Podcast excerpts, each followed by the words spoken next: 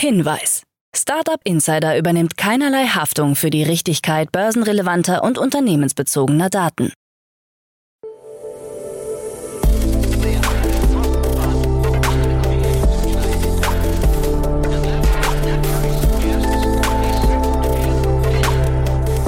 Startup Insider Daily.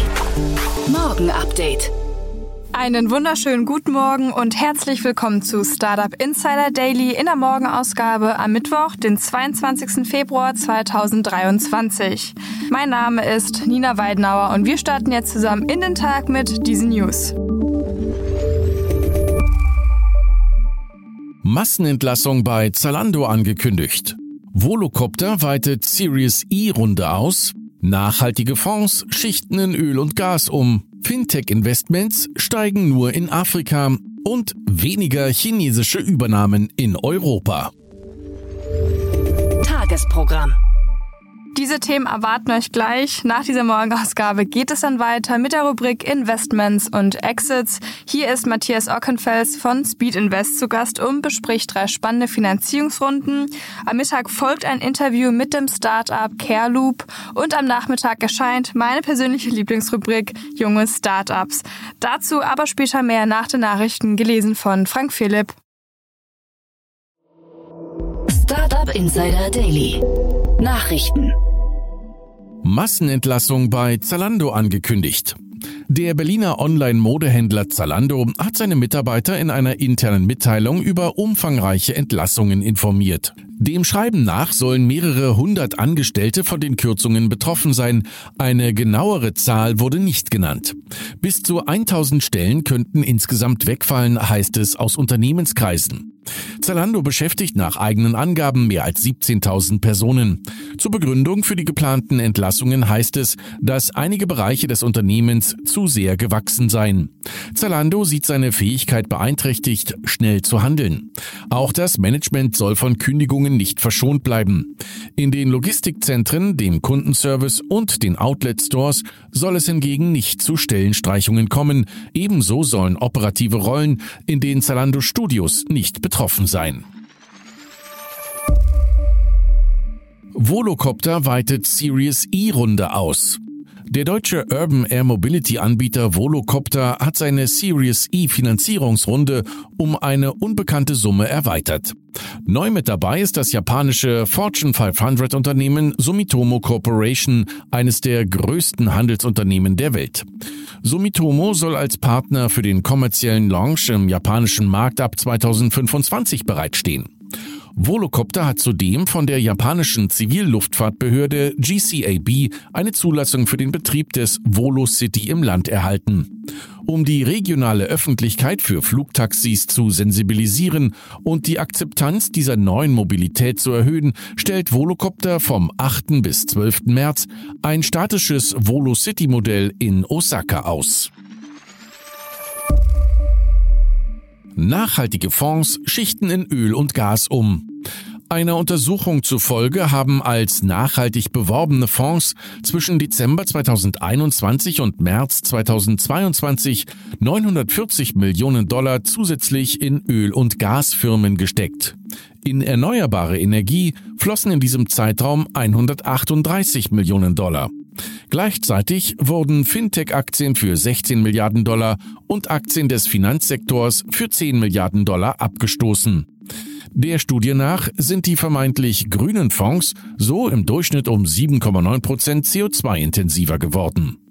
Untersucht wurden 2400 in Europa erhältliche und als nachhaltig beworbene Fonds. Co-Autorin Magdalena Sen von Finanzwende Recherche erklärte, dass viele angeblich grüne Fonds an der Gewinnentwicklung von Ölunternehmen und Co. partizipieren wollen. Dies wirke so, als hätten sie sich nicht der Nachhaltigkeit verschrieben.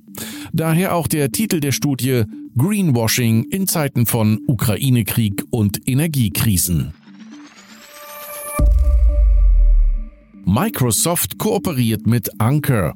Microsoft hat eine Kooperation mit dem Web3-Infrastrukturanbieter Anker bekannt gegeben, um die eigene Web3-Entwicklung zu fördern. Es sollen zuverlässige und benutzerfreundliche Node Hosting Services bereitgestellt werden, wodurch Millionen Kunden einen Zugang zur Blockchain erhielten. Die Cloud-Lösungen von Microsoft sollen dabei mit der Blockchain-Infrastruktur von Anchor verbunden werden. Chandler Song, CEO von Anchor, erklärte im Interview, die Zusammenarbeit zwischen Anker und Microsoft kann sich auf den aktuellen Kryptosektor auswirken, da sie Unternehmen und Organisationen ein zuverlässigeres und leichter zugängliches Tor zur Blockchain-Infrastruktur bieten wird.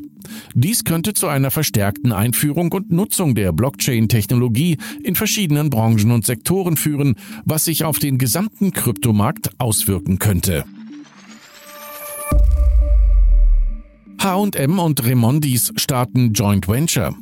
Die schwedische Modekette H&M und der deutsche Umweltdienstleister Remondis haben ein Joint Venture für gebrauchte Textilien aufgelegt. Zusammen möchte man bei Lupa Textil gebrauchte Kleidungsstücke und Textilien sammeln, sortieren und verkaufen. Bis Ende 2023 soll eine Verwendungsrate von 40 Millionen Kleidungsstücken angestrebt werden. Man möchte sich als Rohstofflieferant für Unternehmen und Innovatoren etablieren. Laut der Umweltschutzorganisation Greenpeace produziert die Textilindustrie weltweit pro Jahr rund 1,2 Milliarden Tonnen CO2-Äquivalent. Dies entspreche mehr CO2 als der gesamte Flugverkehr und die Schifffahrt zusammen. Die Tendenz ist stark steigend. Fintech-Investments steigen nur in Afrika. Einer neuen Untersuchung des Londoner Marktforschungsunternehmens Britta Bridges zufolge sind Investitionen in Fintechs im Jahr 2022 nur in Afrika gestiegen.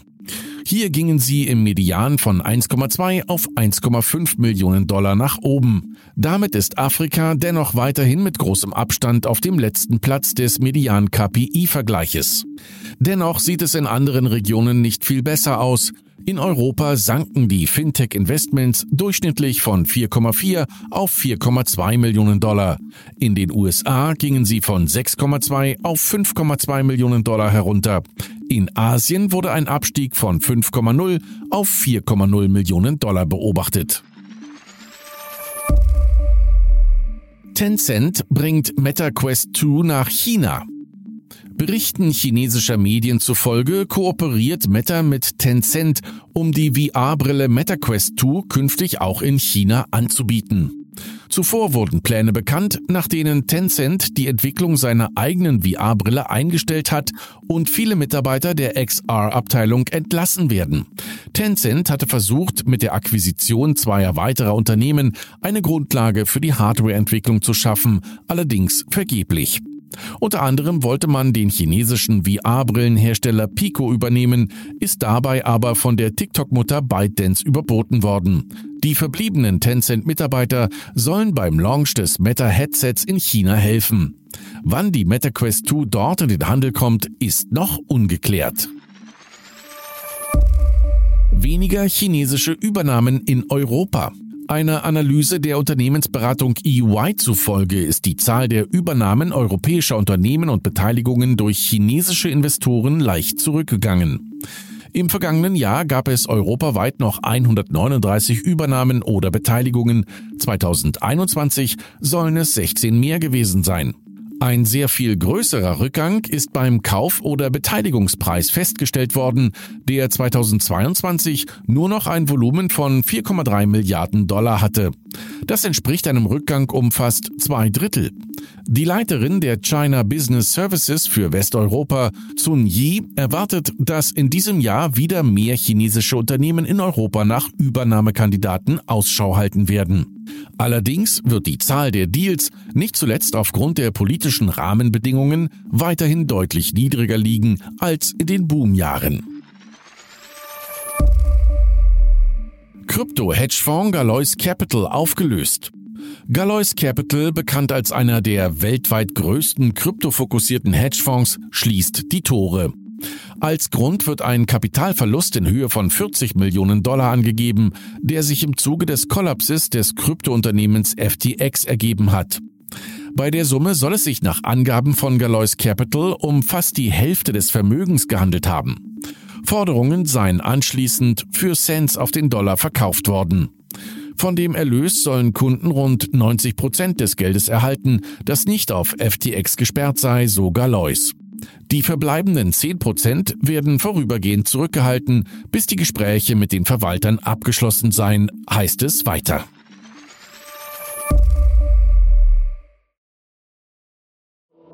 Startup Insider Daily. Kurznachrichten. Der aktuelle Wirecard-Prozess in München wird bis zum 1. März vertagt, da ein Mitglied der Strafkammer erkrankt ist. In der kommenden Sitzung steht die Vernehmung des ehemaligen Vorstandschefs Markus Braun auf der Tagesordnung. Wirecard hatte 2020 Insolvenz anmelden müssen, nachdem ein Milliardenbetrag nicht auffindbar war. Hamburg und Israel haben eine zweijährige Innovationspartnerschaft verkündet. Deren Ziel ist es, Hamburger Unternehmen und israelische Startups besser zu vernetzen. Die Zusammenarbeit soll durch Tech-Scouting neue Technologien und digitale Lösungen in den Bereichen Fintech, Cybersicherheit, Logistik, Life Science, maritime Wirtschaft und erneuerbare Energien fördern. Im Jahr 2015 hatte der Sportkonzern Adidas das Fitness-Startup Runtastic übernommen und dessen Marke Schritt für Schritt in den Hintergrund rücken lassen. In einer Rundnachricht fordert Adidas nun alle Nutzer der Runtastic-Apps auf, ihre Daten an Adidas zu übertragen. Die Übertragung betrifft alle personenbezogenen Daten, die vor dem 9. März 2022 aufgezeichnet wurden. Nicht übertragene Daten werden gelöscht. Das südkoreanische Agrartechnik-Startup Green Labs wird sich Insidern zufolge von einer beträchtlichen Anzahl Mitarbeiter trennen. Wie viele Personen das Smart Farming Unternehmen verlassen müssen, ist bislang nicht öffentlich gemacht worden. Derzeit beschäftigt das 2017 gegründete Green Labs mehr als 650 Mitarbeiter. Im Januar letzten Jahres erhielt das Startup im Rahmen einer Series C Finanzierung eine Summe von 140 Millionen Dollar von BRV Capital Management, Skylake InQvest und SK Square. Google zahlt Apple Milliardenbeträge für die Verwendung seiner Suchmaschine auf iOS-Geräten und für die Integration von Google in Siri. Laut eines neuen Insiderberichts erhält Apple von Google nicht nur Milliardenbeträge für die Verwendung seiner Suchmaschine auf iOS-Geräten und für die Integration von Google in Siri, sondern ist auch an den Einnahmen beteiligt, die durch die iOS-Version von Google Chrome generiert werden. Wettbewerbsbehörden befürchten, dass die Höhe dieser Zahlungen Apple davon abhält, auf dem Suchmaschinenmarkt in Konkurrenz mit Google zu treten. Und das waren die Startup Insider Daily Nachrichten für Mittwoch, den 22. Februar 2023. Startup Insider Daily Nachrichten. Die tägliche Auswahl an Neuigkeiten aus der Technologie- und Startup-Szene. Ja, das waren auch schon die Nachrichten des Tages, moderiert von Frank Philipp. Und jetzt geht es wie immer zu unserem Tagesprogramm für heute. In der nächsten Folge geht es weiter mit der Rubrik Investments und Exits. Dort begrüßen wir heute Matthias Ockenfels, General Partner bei Speed Invest. Und Matthias hat drei spannende Runden besprochen. Zum einen sammelt das kenianische Startup Jumba, das die Beschaffung von Baumaterialien vereinfacht, 4,5 Millionen US-Dollar ein. Carbon Cloud, die Klimatech-SaaS-Lösung für die Lebensmittelbranche, hat 7,5 Millionen Euro erhalten, um seine Marktposition als führende Climate Intelligence-Plattform auszubauen. Und zu guter Letzt, das flexible Leasing-Startup Instacar hat 55 Millionen Euro eingeworben, nachdem es seine Expansion in neue Märkte beschleunigt hat. Also drei sehr spannende Runden und eine noch spannendere Analyse nachher in der Rubrik Investments und Exits. In der Mittagsfolge sprechen wir dann mit Alexander Lundberg, CEO und Co-Founder von CareLoop. Das Berliner Startup hat eine Plattform zur Rekrutierung und Weiterbildung von internationalen Pflegekraftkräften entwickelt. In einer Seed-Runde hat das Tech-Unternehmen jetzt über zwei Millionen Euro eingesammelt. Dazu aber später mehr um 13 Uhr. Ja, und in unserer Nachmittagsfolge ist es mal wieder Zeit für die Rubrik Junge Startups. Ihr wisst ja, meine liebe Kollegin Kira Burs lädt jeden Mittwoch drei junge Unternehmen ein, die nicht älter als drei Jahre sind und noch kein Investment über einer Million Euro abgeschlossen haben. Und ja, diese stellen sich dann in einem Kurzporträt in der Rubrik Junge Startups vor. Das Startup NMKR bietet mit seiner Web3-Infrastruktur die Möglichkeit, Blockchain-Produkte für jeden zugänglich zu machen. MyCuri unterstützt Unternehmen wiederum dabei, Mitarbeitende in ihr soziales Engagement einzugliedern und unser letzter Gast an diesem Mittwoch ist das Startup Mint und das ist eine Full-Service Web3-Beratung mit dem Fokus auf User Experience. Also, ihr merkt, ein super volles Programm, schaltet auf jeden Fall ein. Und ja, ich schalte jetzt erstmal aus. Ich wünsche euch noch einen schönen Tag und wir hören uns dann morgen wieder.